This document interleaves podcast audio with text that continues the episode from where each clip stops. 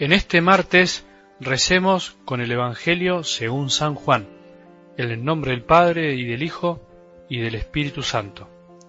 Ahora me voy al que me envió, y ninguno de ustedes me pregunta ¿A dónde vas? Pero al decirles esto, ustedes se han entristecido. Sin embargo, les digo la verdad, les conviene que yo me vaya, porque si no me voy, el Paráclito no vendrá a ustedes, pero si me voy, se lo enviaré y cuando Él venga probará al mundo dónde está el pecado, dónde está la justicia y cuál es el juicio. El pecado está en no haber creído en mí, la justicia en que yo me voy al Padre y ustedes ya no me verán, y el juicio en que el príncipe de este mundo ha sido condenado. Palabra del Señor.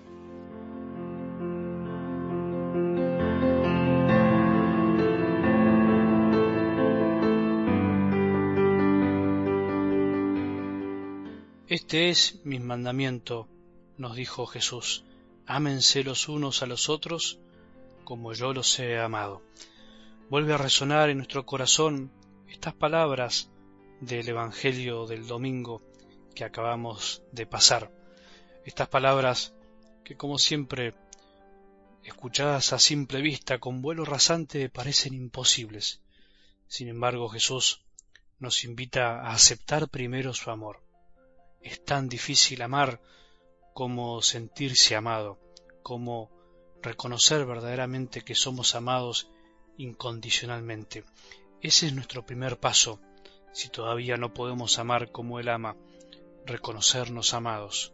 No importa lo que hayamos hecho, no importa cómo estemos hoy, no importa si somos más o menos buenos, Él nos ama siempre, Él nos amó primero, y esa es la gran noticia que debemos aceptar con tanta alegría.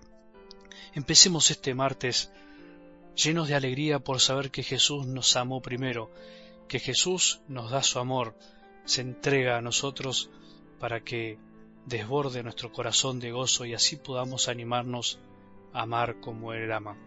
Levántate, no te desanimes, Jesús te ama, y no es un eslogan publicitario, es la verdad. Jesús nos ama profunda e infinitamente. Yendo a algo del Evangelio de hoy, podemos ver cómo Jesús anuncia su partida y ese anuncio les trajo a los discípulos una gran tristeza. Dijo así, ustedes se han entristecido. Obviamente, ¿quién no se pondría triste? Ellos no terminaban de entender que era necesario que Él se vaya, de que les convenía que Él se vaya.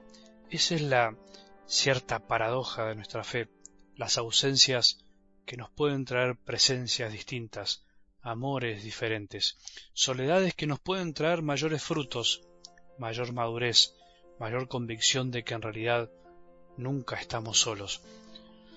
¿Conoces esas personas que no pueden estar solas, que no pueden estar quietas, que siempre tienen que estar haciendo algo que parece ser que no pueden disfrutar de la gratuidad de no estar, entre comillas, haciendo nada. Fíjate si a vos no te pasa lo mismo que a mí me pasa a veces, a todos nos puede pasar. Tenemos que reconocer que el mundo de hoy colabora muchísimo a que nos pase esto. Todo es rápido, todo tiene que hacerse ya. Siempre tengo que estar comunicándome con alguien, casi que nunca podemos y sabemos estar solos. Sin embargo, es tan necesario, fue necesario que Jesús se haya ido físicamente de este mundo para que todos hayamos podido encontrarlo. Así lo dijo él mismo, pero si me voy, se los enviaré. Es bueno que nos tomemos un tiempo para estar solos, es bueno que también dejemos solos a los que tenemos a nuestro cargo, es bueno que dejemos que los demás sepan estar solos. Pensá en los tuyos, es bueno que los demás tengan sus tiempos, que dejemos respirar a los otros, porque a veces incluso no podemos estar solos y no dejamos que los otros estén solos. Cuando Jesús se apartaba para estar solo, sus discípulos lo dejaban tranquilo. Cuando los discípulos volvían de misionar, Jesús mismo los apartaba un poco para que descansen, para que estén solos. Pregúntate si sabes apartarte como Jesús para escuchar tu corazón, y al escuchar tu corazón, escuchás lo que Dios Padre te dice, escuchás al espíritu que está dentro tuyo. Podríamos preguntarnos si somos capaces de escuchar la voz interior que nunca nos abandona, que siempre nos hace sentir acompañados. Pensemos si no estamos tapando lo mejor de nosotros con una adicción tan moderna que es el activismo, esa manía de pensar y creer que solo haciendo cosas nos salvaremos y salvaremos a los demás.